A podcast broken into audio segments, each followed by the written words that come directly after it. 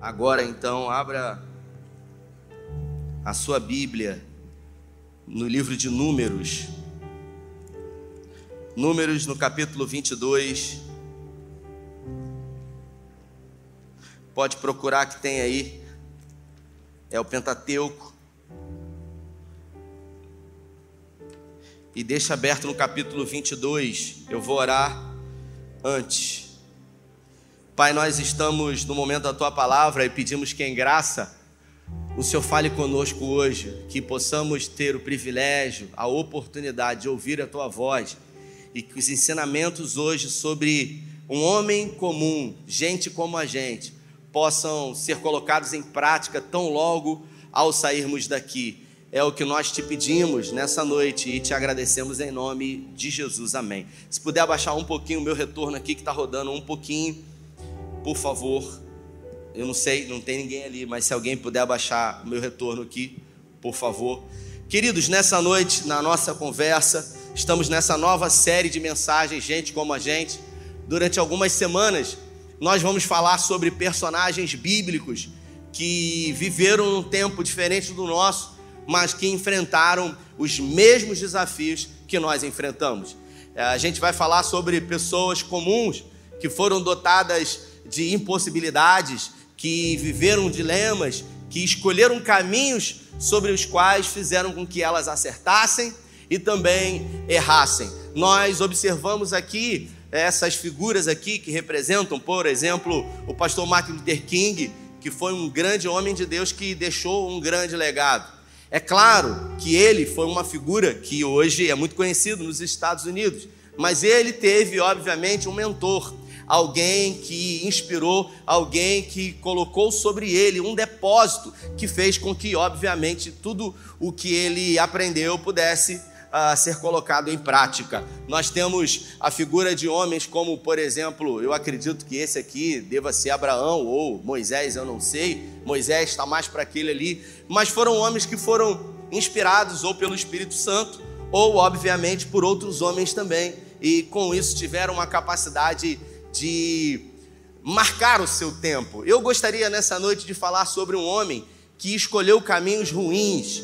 Ele era considerado um homem de Deus. Galtinho, se puder abaixar o meu retorno aqui, pede para alguém abaixar, por favor. Alguém que está aí atrás no PA, se puder sair e abaixar aqui, que não vai dar para eu pregar aqui. Tá, tá rodando aqui e aí fica ruim.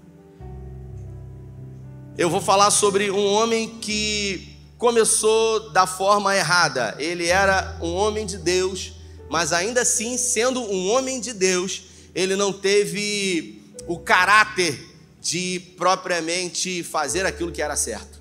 Nessa noite, junto com você, eu quero falar uh, sobre um homem chamado Balaão. Ele era um profeta. Repita comigo, um homem de Deus. Um homem de Deus. E é incrível, porque Deus ele usa quem ele quer. E nem sempre Deus usa as pessoas que aos nossos olhos são pessoas que poderiam e deveriam ser usadas por Deus. Nem sempre Deus usa os perfeitos. Deus é um especialista em contrariar a lógica humana. Deus é um especialista, Marquinhos, em contrariar aquilo que achamos que Ele vai fazer. Sabe, é, se a gente tiver que escolher de que forma Deus vai agir, operar e manifestar e usar pessoas, seria bom a gente sempre pensar que Ele vai usar as pessoas improváveis, porque Ele é assim. Ele não usa segundo uma capacidade, ele não usa segundo uma habilidade, ele não usa segundo um dom que ele deu. Tem algumas pessoas que dizem que Deus ele usa os capacitados, mas a verdade é que ele usa quem ele quer. Ele nem capacita os chamados. A verdade é que ele usa, Lucas, quem ele quer, porque ele faz o que ele quer, do jeito que ele quer, com quem ele quer, a hora que ele quer. E o nome disso é soberania. E a soberania é um dos atributos do caráter desse Deus nós podemos ter a ideia de alguém, de quem esse alguém é. Por exemplo, o Fábio.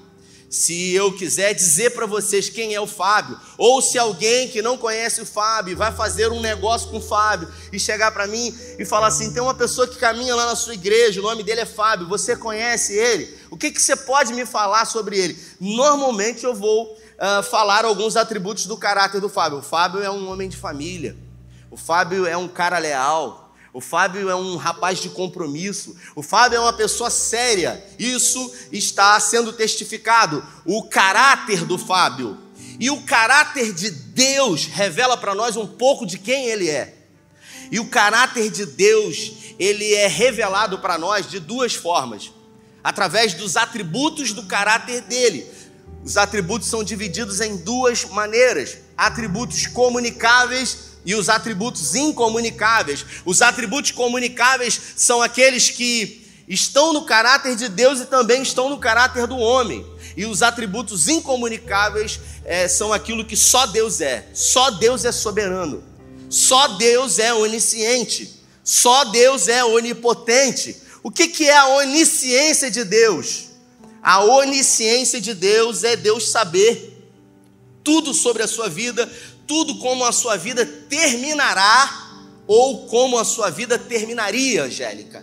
Então Deus sabe como será o seu fim ou como seria o seu fim. Por que como seria? Porque foi dado a você o arbítrio, o direito de escolher aquilo que algumas semanas nós temos falado aqui sobre a peça do xadrez que você mexe. Então Deus ele tem a previsibilidade de conhecer todas as suas jogadas, todas as suas escolhas, todos os seus caminhos porque Ele é soberano. Tem uma música do Fernandinho que Deus que diz: "O meu Deus é soberano", não é verdade? Então, a Bíblia fala que nunca ninguém se ouviu nem com o ouvido percebeu um Deus além de ti que trabalha em favor daqueles que nele esperam. Eu resolvi falar sobre esse personagem uh, nessa noite junto com você. Eu resolvi escolher Balaão como o primeiro dessa série de mensagens, gente como a gente, porque no outro dia uma pessoa chegou para mim passando ah, momentos e fases da sua vida muito difíceis, Galtinho, e não entendendo o que estava acontecendo na sua vida e tendo muitas questões, muitas perguntas. E essa pessoa chegou para mim e falou o seguinte: Eu queria perguntar algo para você, mas eu estou um pouco constrangido, porque eu sei ah, mais ou menos a sua forma de pensar sobre isso, mas ainda assim, diante da minha inquietação, eu gostaria que você me explicasse sobre isso. E essa pessoa teve coragem de chegar para mim e falar eu acredito que existe uma maldição sobre a minha vida. Essa pessoa disse. Porque não é possível, durante tanto tempo, estar tá vivendo isso.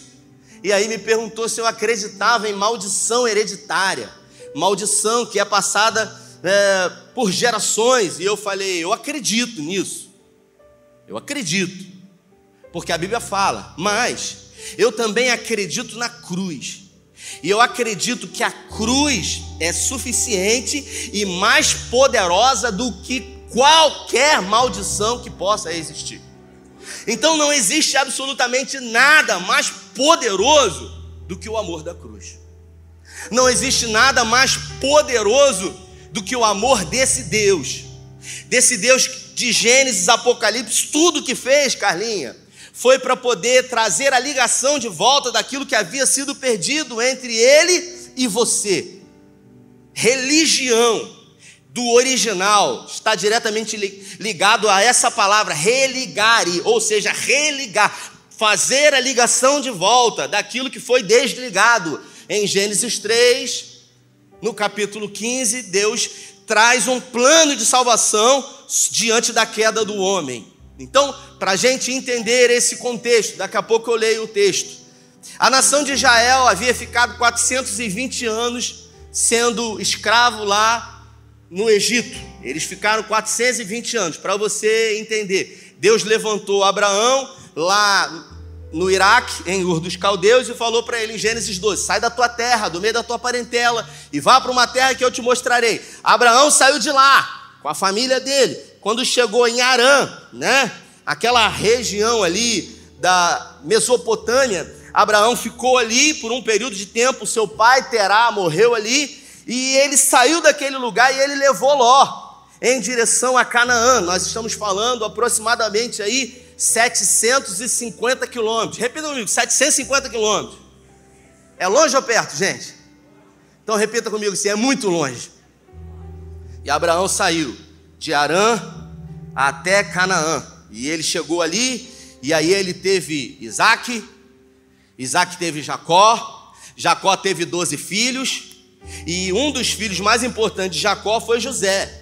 José foi vendido, José foi para o Egito, José revelou os sonhos do faraó, José se transformou governador do Egito, os hebreus eles se multiplicaram muito, até que José morreu, até que os filhos de José morreu, até que os netos de José morreram, e o faraó que estava sobre o trono na época viu que os hebreus estavam se multiplicando muito, e ele falou assim: daqui a pouco esse povo vai se rebelar e a gente é que vai ser escravo deles. Então, Vamos fazer o seguinte: vamos subjugar esse povo.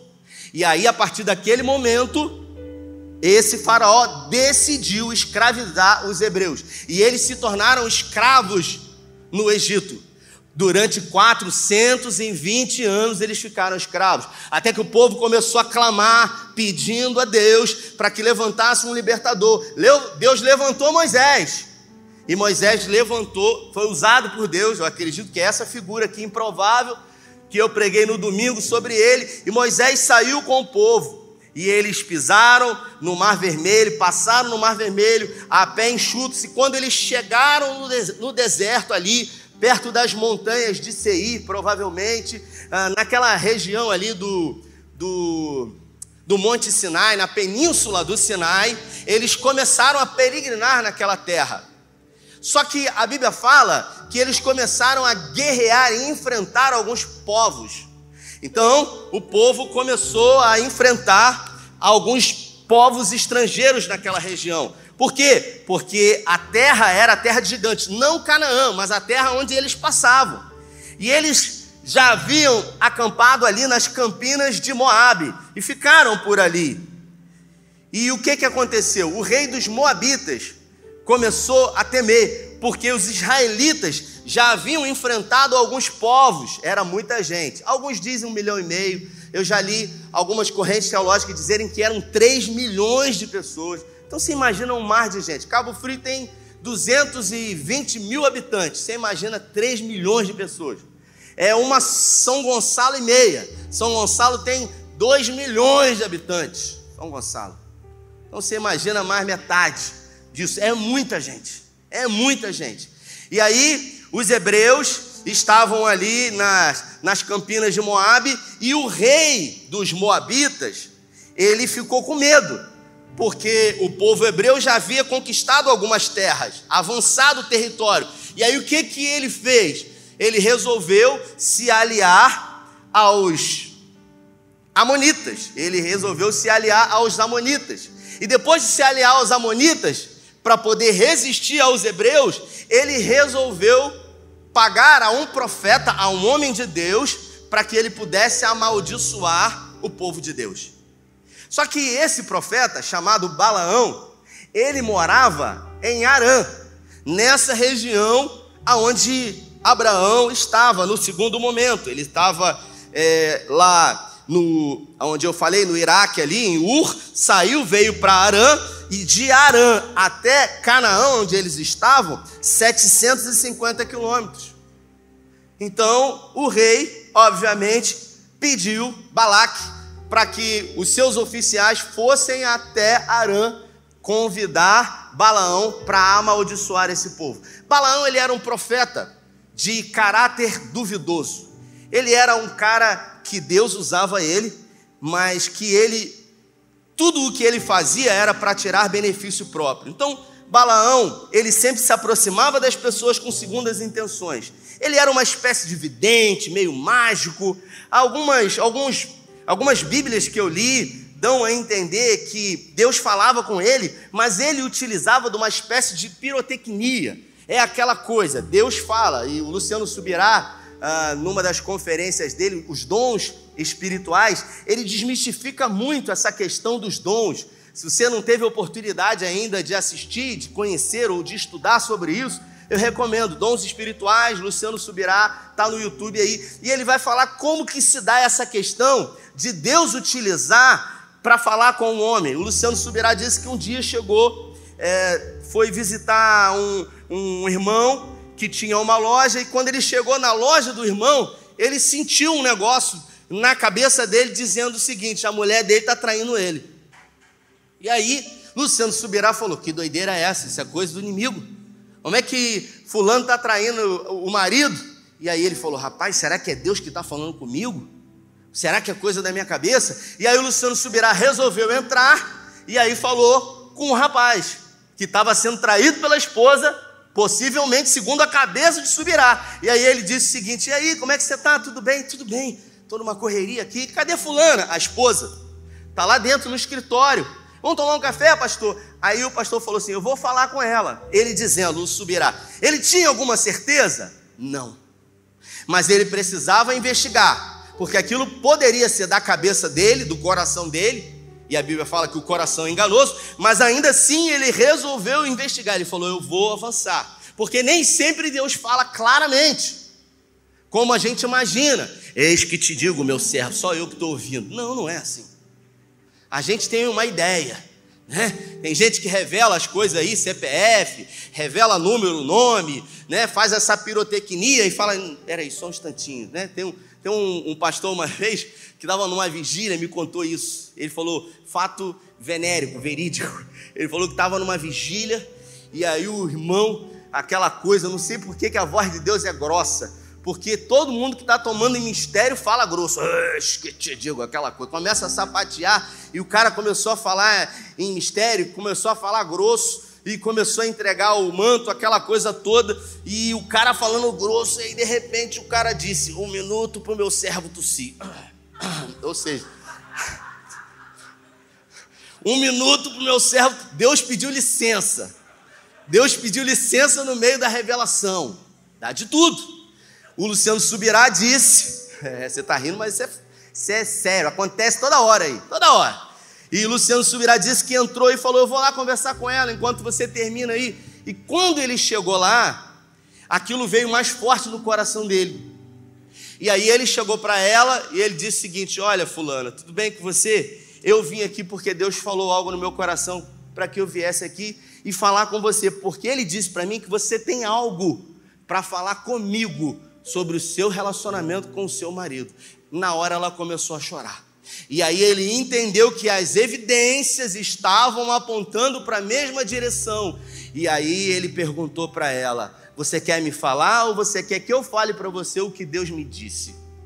E nesse momento ela começou a chorar e ela abriu o coração para ele. Agora, nem sempre precisa de uma fumaça, uma iluminação, uma voz grossa, não precisa de nada disso. Balaão, ele era um profeta que utilizava esses, esses métodos, essa, essa cortina de fumaça, essa mágica, essa linguagem corporal. Algumas correntes teológicas dão a entender isso. O fato é que o, o, exército de Balaque foi até onde Balaão morava, 750 quilômetros, e chegou lá com muito ouro, com muita prata, com muita riqueza, e disse para ele: Olha, o rei Balaque, rei dos Moabitas, pediu para que eu viesse aqui, porque tem um numeroso povo, eles são hebreus, que estão se aproximando das campinas de Moabe, e ele pediu para que a gente viesse aqui com esses presentes, com esse ouro, com essa prata, para que você pudesse ir com a gente e amaldiçoar, porque Balaão tinha a fama de abençoar,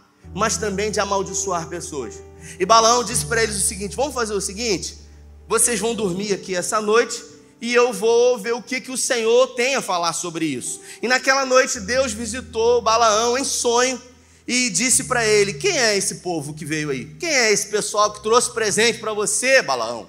E Balaão falou: Então, eles vieram amando de Balaque, porque existe um povo numeroso lá em Canaã, e eles desejam que eu vá lá amaldiçoar esse povo. E Deus falou para ele: Você não vai não. Só que Balaão já estava com a mala pronta. Balaão já tinha gastado o dinheiro, Julico, porque era muito dinheiro. Balaão já estava naquela, gastando dinheiro. O que, que eu vou fazer com isso? É muito dinheiro, é muito presente, porque ele era um cara interesseiro, ele era um cara aproveitador, ele era usado por Deus, mas ele usava isso em benefício próprio. Nenhum homem ou mulher de Deus na Bíblia que tem um dom usou esse dom em benefício próprio. Eu vou repetir: nenhum homem ou mulher de Deus que tem um dom extraordinário utilizou isso em benefício próprio da parte de Deus. Só aqueles que tinham uma reputação duvidável, questionável, como Balaão. E Deus falou: Você não vai para lugar nenhum, meu irmão. Você pode avisar eles para eles voltarem. Balaão, no outro dia, chegou para os oficiais e disse para eles: Olha, infelizmente Deus falou que não é para eu ir.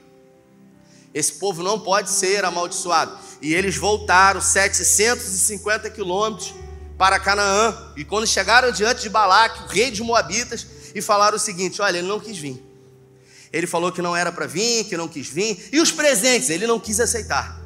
E aí ele resolveu mandar pessoas mais importantes, de patentes mais altas, para que pudessem convencer. E eles foram de novo, montado em mulas, em jumentos. 750 quilômetros. 750 quilômetros de carro, Julio, que a gente faz em quantas horas? Mais ou menos aí. Hã? 12 horas. De jumento, quem sabe quanto tempo faz? É muito tempo, né, gente? Agora você imagina. E aí os caras foram de novo lá onde Balaão estava. Chegaram lá, a mesma coisa, só que agora eles levaram mais riqueza. E eles trouxeram uma proposta para Balaão dizendo: o rei Balaque mandou dizer para você que tudo que você quiser, ele vai te dar. Qualquer pedido que você fizer, ele está disposto a dar a você. E aí ele falou: durmam aqui essa noite e eu vou ver o que tem da parte do eterno. E aí naquela noite, Deus visitou Balaão e disse para ele o seguinte: Quem é esse pessoal aí? Esse pessoal veio amando de Balaque. E ele falou o seguinte: Faz o seguinte, você vai com eles. Eu vou permitir que você vá com eles, mas você vai falar exatamente o que eu determinar. Você não vai botar uma vírgula. E aí Balaão então ficou feliz já pegou logo os presentes e falou: Não, não, Deus mandou eu ir com vocês. E aí, isso que aconteceu? A Bíblia fala que ele pegou a mula, uma mula que ele tinha de estimação, que estava com ele há muito tempo, e ele começou a acelerar. Ele andava mais rápido que os caras. Ele começou a correr. Por quê? Porque ele estava ansioso. Porque ele estava desejando em fazer logo aquilo que ele queria. Porque ele queria gastar o dinheiro. Porque ele queria se aproveitar daquilo que as pessoas estavam oferecendo para ele. E o texto diz que enquanto ele corria com a mula em direção a Canaã, Deus, ele se irou no seu espírito. E Deus enviou o anjo do Senhor, o próprio Deus, a personificação de Deus, no caminho onde a mula ia a toda velocidade. E o anjo do Senhor, com uma espada flamejante, se apresentou. E quando a mula de Balaão viu a, a, o anjo com a espada, a mula empacou. Quem já andou de mula ou de burro que empacou aqui, gente? Meu Deus do céu. Tem alguma? Maquilane, a Cris. E a mula empacou e Balaão começou a bater na mula. E Balaão começou a bater na mula. E a mula foi e desviou para um descampado assim. E aí ele pegou, forçou a mula e ela foi por uma estrada assim que tinha que tinha dois morros de um lado e do outro, e o anjo se apresentou de novo e ela esfregou a perna de Balaão assim, ó, o pé de Balaão na, na no, no barranco e quase quebrou a perna de Balaão, e aí Balaão castigou a mula novamente, e pela terceira vez ele insistia com a mula, até que na terceira vez quando o anjo se apresentou de novo diante da mula, a mula se prostrou diante do anjo, se jogou em terra, derrubou Balaão, e Balaão virou para a mula e falou para ela assim: Se eu estou com uma espada aqui, eu te matava agora. E nesse momento, Deus abriu a boca da mula, e a mula falou assim: Por que, que você está fazendo isso comigo? Eu não sou sua mula de estimação? Eu não estou todos esses anos com você, eu levo você, eu trago você, eu faço tudo que, eu que, que você quer, por que, que você está fazendo isso? E ele falou para ela: Porque você não está me obedecendo. E ela disse: Eu não estou te obedecendo porque tem um motivo. Existe um anjo com uma espada flamejante pedindo que eu avance. E quando ela falou isso, os olhos de Balaão se abriram e ele viu o anjo do Senhor. E ele teve medo, porque a mula era Balaão, não era a mula que ele estava montada. E aí o anjo falou para ele: Você está com muita pressa para fazer com a motivação errada. E eu quero que você preste bastante, bastante atenção, Balaão. Você só vai falar aquilo que eu determinar. E aí Balaão ele teve medo, porque ele realmente viu que era o Senhor. E então ele se dirigiu muito mais ah, compassado, muito mais cadenciado até Canaã. E quando ele chegou lá, o rei Balaque disse para ele: O que, que houve, rapaz? Eu mandei chamar você e você está achando que eu não sou capaz de dar para você o que você quer, para que você faça aquilo que eu preciso? Você tem uma fama renomada? Eu preciso que você amaldiçoe esses hebreus, porque nós estamos temerosos, eles são muito numerosos, e olha o que eles já fizeram com alguns povos. E Balaão disse para Balaque o seguinte: Olha, eu só vou fazer o que Deus determinar. E aí Balaão disse o seguinte: Vamos fazer o seguinte: prepara um altar. E ele preparou exatamente uh, na parte superior de um grande monte, onde daquela localidade ele conseguia ver todo o arraial dos hebreus. E ele preparou e ele ofereceu sacrifícios. E Balaão pediu para que Balaque ficasse na parte de baixo com os seus oficiais. E Deus então disse para ele o seguinte: Você está vendo esse povo aí, Balaão? Você está vendo esse povo aí? Esse povo é meu. Esse povo eu chamo pelo meu nome. Esse povo eu decidi abençoar. Sabe quando que Deus decidiu abençoar aquele povo? Lá em Gênesis, no capítulo 12, em Arã, em Padã Arã, 750 quilômetros, perto do rio Eufrates, exatamente naquela região ali onde Balaão morava. Em Gênesis, no capítulo 12, que Deus falou para Abraão: Em ti, Abraão, serão abençoadas todas as famílias da terra. Talvez você não tenha entendido. São todas as famílias, e se ele falou todas, eu e você fomos alcançados por essa promessa. Pode dizer amém? E aí ele disse o seguinte: Você está vendo esse povo aí? Esse povo é meu, fui eu que escolhi. Eu decidi nomear esse povo. Eu resolvi abençoar esse povo. Então, Balaão, ninguém pode amaldiçoar quem eu abençoo pode fazer macumba, pode amarrar seu nome na boca do sapo, que o sapo vai ficar com a boca costurada, mas com você não vai acontecer nada. Porque ninguém tem o poder de amaldiçoar a quem Deus decidiu abençoar. Quem poderá impedir a ação desse Deus poderoso? Quem pode se levantar contra esse Deus? Agindo Deus, como Romanos no capítulo 11, no capítulo 8 fala: se Deus é por nós, quem? Se Deus é por você, quem será contra você? Se Deus é por você, ninguém pode ser. Os inimigos, eles vão tentar, sim ou não? Vão tentar. Mas as tentativas deles sempre serão frustradas. As pessoas têm o poder de tentar amaldiçoar você, sim ou não? Sim, mas isso terá uma validade na sua vida, sim ou não? Não. A não ser que você acredite. Porque nós não somos aquilo que queremos ser. Você não é o que você quer ser. Você não é o que as pessoas pensam que você é. Você nem é o que Deus pensa que você é. Então o que, que eu sou? Eu sou aquilo que eu acredito ser. Eu sou aquilo que eu acredito ser.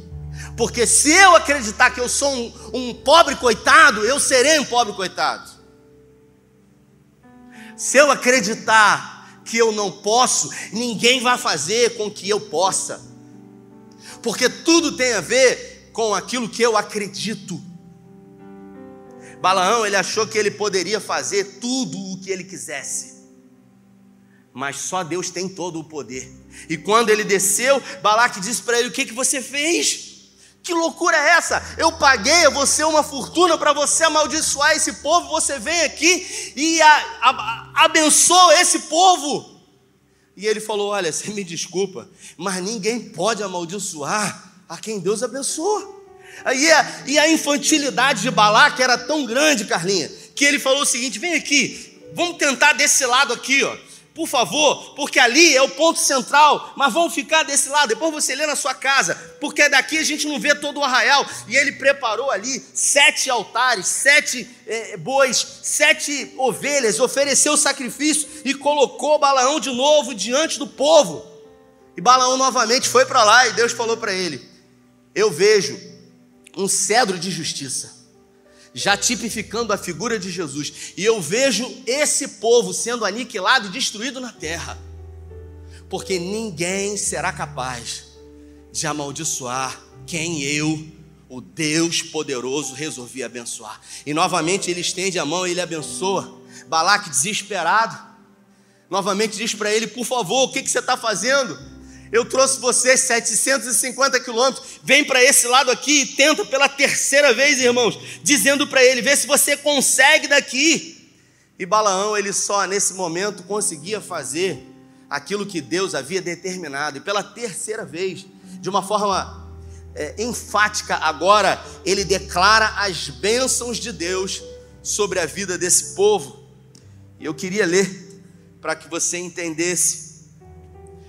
O Eterno está com eles, eles estão com ele, proclamando louvor ao Rei. Deus os trouxe para o Egito, suas forças são como a de um boi selvagem não há magia que possa prender Jacó, nem encantamento que possam amarrar Israel. As pessoas olharão para Jacó e Israel e dirão: que grandes coisas Deus tem feito por eles. Então a gente não tem que ter medo do menor quando a gente serve o maior. A gente não tem que ter medo do encantamento, palavra de maldição, ou o que quer que seja, porque ninguém tem o poder de amaldiçoar a sua vida. Só que escute o que eu vou dizer a você, e eu queria focar a parte central dessa mensagem nisso que eu vou dizer para você agora. Ninguém tem o poder de destruir você, de parar você, de amaldiçoar você, mas você tem o poder de fazer isso. Se você permitir ou quiser, você tem o poder de destruir as promessas de Deus na sua vida. Balaão ele ficou muito decepcionado e ele não teve o que fazer. Balaque botou Balaão para correr diante do que aconteceu, sem dinheiro, sem ouro, sem nada. Botou ele para correr. Só que Balaão conhecia Deus. E ele era um profeta, Flávio, de origem, de reputação duvidosa. Então, o que que ele fez? de uma forma leviana, ele resolveu aconselhar Balaque e as mulheres moabitas do que elas poderiam fazer. Balaão então se levantou e disse: Ninguém pode abençoar esse povo, amaldiçoar esse povo. Ninguém pode. Arma forjada nenhuma prevalecerá. Mas existe algo que vocês podem fazer. Porque se as mulheres moabitas se levantarem e se essas mulheres forem ao acampamento dos hebreus e se relacionarem com eles e levarem para dentro da vida deles uma idolatria pagã, eles serão destruídos. Você sabe o que aconteceu? As mulheres moabitas, elas começaram a frequentar as festas dos hebreus. E os hebreus, enquanto bebiam, se divertiam, começaram a se relacionar com mulheres estrangeiras, coisas que em Levítico Deus havia determinado que não deveria ser feito. E os hebreus começaram a se relacionar com essas mulheres, e essas mulheres começaram a levar uma cultura pagã, começaram a levar imagens de deuses estranhos para dentro do arraial do povo de Deus. E você sabe o que aconteceu, André? O povo de Deus começou a se corromper. O povo de Deus começou a tirar o coração de Yahvé e começou a colocar o coração em deuses estrangeiros. E é nesse momento que a ira de Deus se levanta. Então eu queria que você observasse que Satanás é como um cão julico numa coleira. Ele vai latir, ele vai esbravejar, ele vai rugir, mas ele está preso na coleira. Ele pode até caminhar alguns poucos passos, mas num determinado momento ele será freado e, e ali naquele limite ele não pode ultrapassar. Mas se você voluntariamente quiser se aproximar desse cão e permitir que ele morda você, isso pode ser possível. Quantas são as vezes que nós nos aproximamos de pessoas que têm reputação duvidosa, que tem o desejo de tirar proveito de coisas? Quantas são as vezes que nós queremos fazer coisas que a palavra de Deus ela condena? Esse irmão que me procurou, ele disse para mim: deve ter alguma coisa. E eu conversei com ele e eu falei: meu irmão, conta um pouco da sua história. E esse irmão, ele nutria esse sentimento, ele acreditava que existia uma força, uma maldição porque ele não fazia aquilo que ele precisava fazer. Eu queria que você entendesse que o ser humano, Lucas, ele sempre vai querer resposta. E quando ele não tem a resposta, ele vai fantasiar, ele vai acreditar. Nós somos místicos, irmãos. Se eu disser que domingo vai vir aqui um cara que tem revelação, um cara que tem um dom que Deus deu, e é possível porque Deus usa pessoas, a igreja vai estar lotada e as pessoas elas vão querer vir na expectativa que Deus fale com elas. Fala, Senhor, comigo. Por quê? Porque é mais fácil você ouvir de alguém alguma coisa que você quer como resposta. Porque quando a gente está no processo, quando a gente está vivendo o processo, a gente não consegue enxergar o outro momento. Eu disse uma vez que a nossa caminhada de fé é como quando a gente vem da, da Via Lagos para cá, quando a gente vem de Rio Bonito para cá, a gente lança o farol na Via Lagos e a gente só consegue visualizar e enxergar alguns metros. E inevitavelmente à noite, Cláudio, a gente precisa avançar esses metros que serão iluminados por esse farol, e depois de caminhar esses metros, o farol irá iluminar mais um pedaço da estrada. Eu vou avançar. Só que a gente quer saber de tudo, a gente quer conhecer tudo, a gente quer conhecer todos os planos de Deus. Se Deus hoje abrisse para você todos os planos que Ele tem para a sua vida, você não teria estrutura emocional para saber, para compreender. Você não teria condições, inclusive, de acreditar que é possível, que você irá vencer. Eu sempre falo essa história de um irmão que caminhou comigo muitos anos e um dia ele recebeu um diagnóstico. Um dia ele se sentiu mal, ele praticava academia, ele malhava, e esse ombro dele, um ombro dele era maior do que o outro. E ele achava que é porque ele estava malhando demais esse ombro. Olha só que coisa. E aí um dia ele foi no médico e o médico falou para ele assim: Cara, a gente vai precisar fazer uma biópsia aqui. Tem um, um nódulozinho aqui.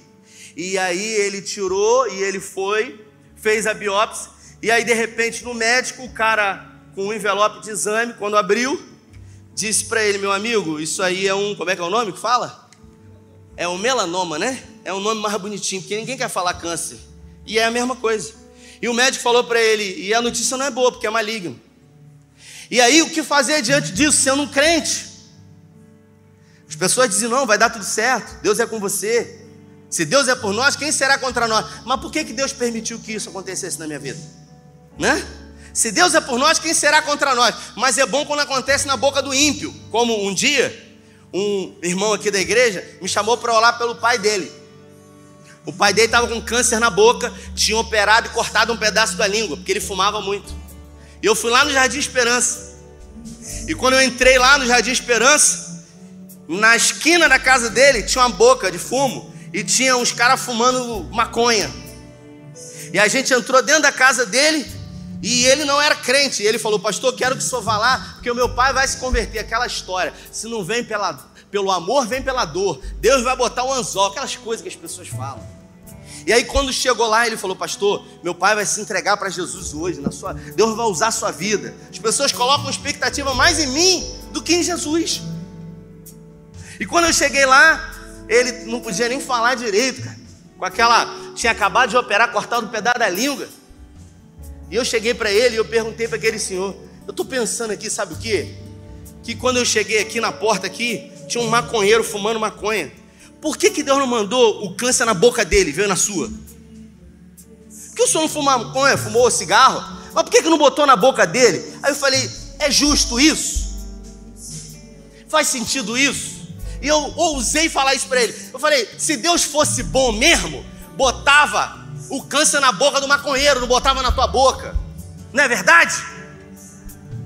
Irmãos, a gente pensa isso, mas normalmente a gente não a gente não fala. Porque a gente tem o quê? A gente tem, tem medo de Deus castigar. E eu falei isso pro cara. E ele começou a chorar. E ele começou a chorar. E o filho, desesperado, eu trouxe o pastor aqui para falar de Jesus pro meu pai. E o pastor vem aqui falar um negócio desse. Só faltou ele falar: Eu quero saber como que ele vai sair dessa agora, né? E eu falei para ele: é comum a gente pensar que Deus é mal quando coisas ruins acontecem. Só que Deus não é mal quando coisas ruins acontecem ou bom quando coisas boas acontecem. O que aconteceu na vida do Senhor foi contingência. Porque tem gente que fuma, bebe a vida inteira e morre com 80, 90 anos. É verdade ou não é, gente? Agora, é exceção. Não é regra, concorda comigo? Porque a regra é que morra antes. Mas tem gente que é assim. Agora, a gente pode contar com isso? Então, naquele momento, eu disse para ele: Agora, vou dizer uma coisa para o senhor. Deus tem poder de curar o senhor. Eu posso orar pelo senhor agora e ele restaurar sua língua, inclusive. Agora, não tem nada a ver comigo, eu não tenho poder para isso. Agora, ele pode permitir que o senhor passe pelo câncer, ou ele pode permitir que a sua vida se encerre aqui. Agora, aqui, o senhor viveu, acho que ele tinha 70 anos. Depois dessa vida tem outra, que é eterna. E essa vida só vai para lá quem tem um passaporte. Quem tem um passaporte carimbado. Eu fiz um velório hoje, Julico. Ele morreu de complicações, fumava, bebia. O cara morreu essa madrugada, ele morreu 4 horas da manhã.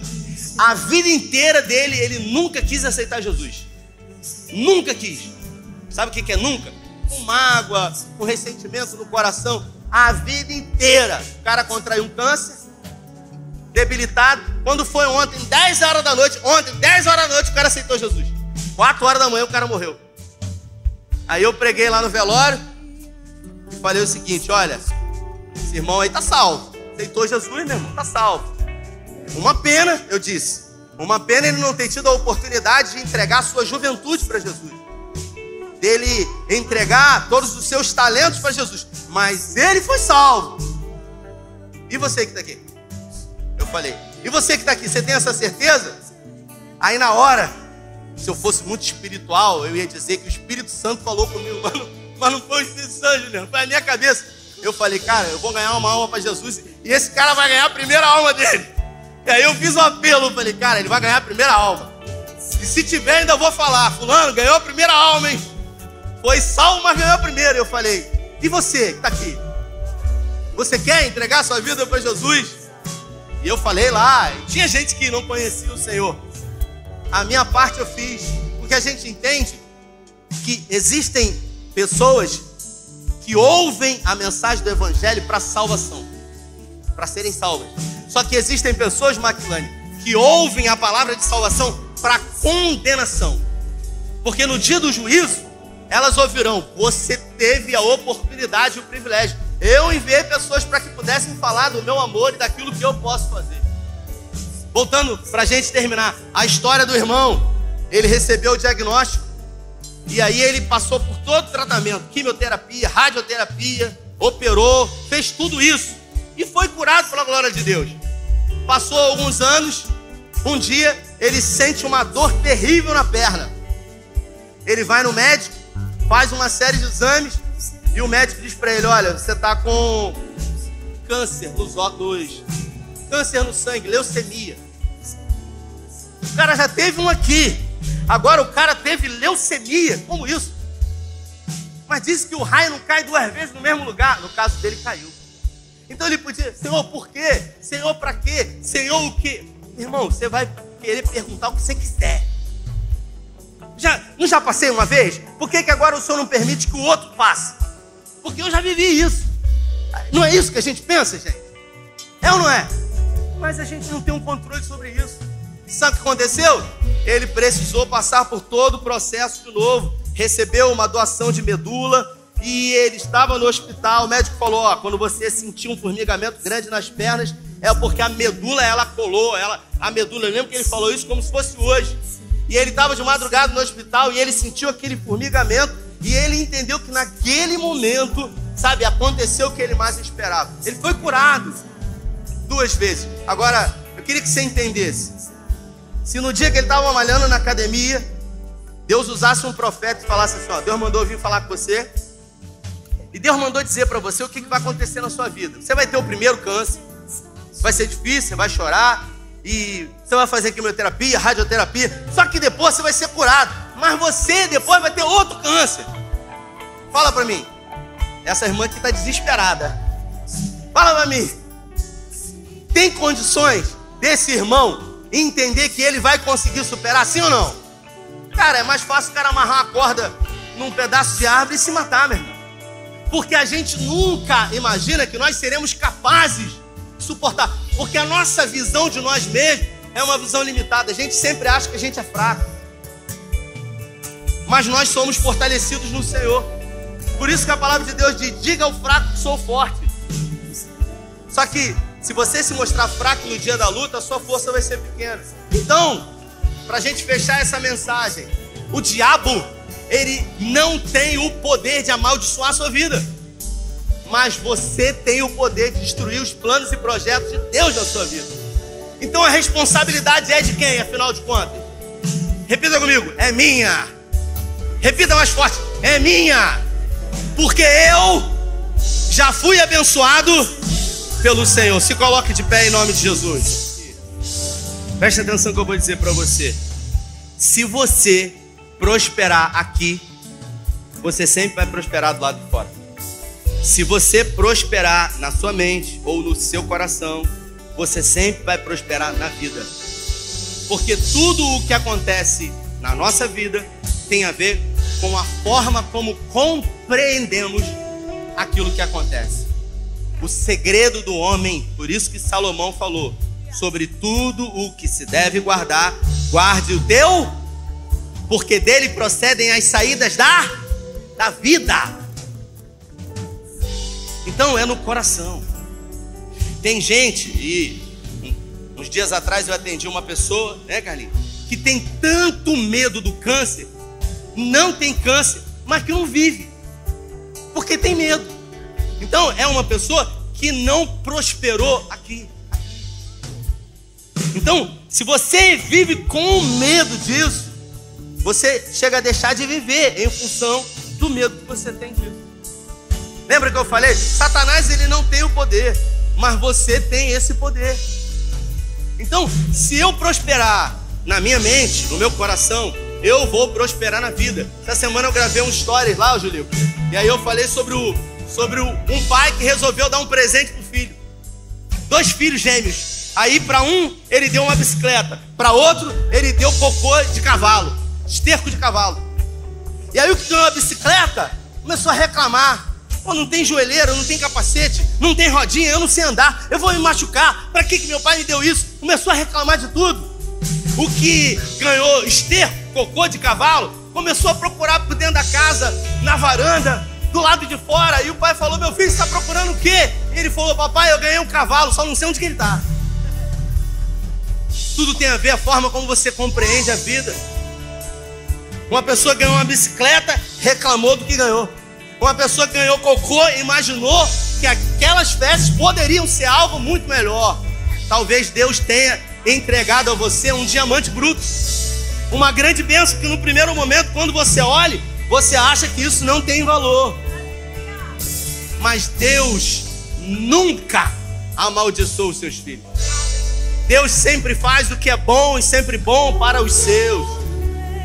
Então, a partir de hoje, bota a mão na sua cabeça. Você vai declarar sobre a sua vida os pensamentos e os sentimentos que você quer ter, porque você aprendeu hoje que Satanás e os seus demônios não podem amaldiçoar você, mas muitas são as vezes que você faz isso. Que você cria auto-sabotagem, que você cria gatilhos negativos e que atrapalham, que impedem, que dificultam então começa a declarar aí, com autoridade sobre a sua vida. Não espera a minha oração, não. Começa a declarar: eu não sentirei mais isso, eu não pensarei mais nisso. Eu declaro profeticamente. Começa a declarar. Nós vamos orar. Nós vamos orar. Pode permanecer com a mão na cabeça aí. Queria dizer para você que Abraão, ele é conhecido como o pai da fé. Mas no início, Josimar, no início do chamado dele, ele mentiu porque ele teve medo. Então é incoerente uma pessoa que é considerado o pai da fé lá na frente, no início mentir. Não, não é não. Porque a fé dele foi exercitada. A fé de Abraão cresceu. E você sabe por que cresceu? E como cresceu? Cresceu nos desafios.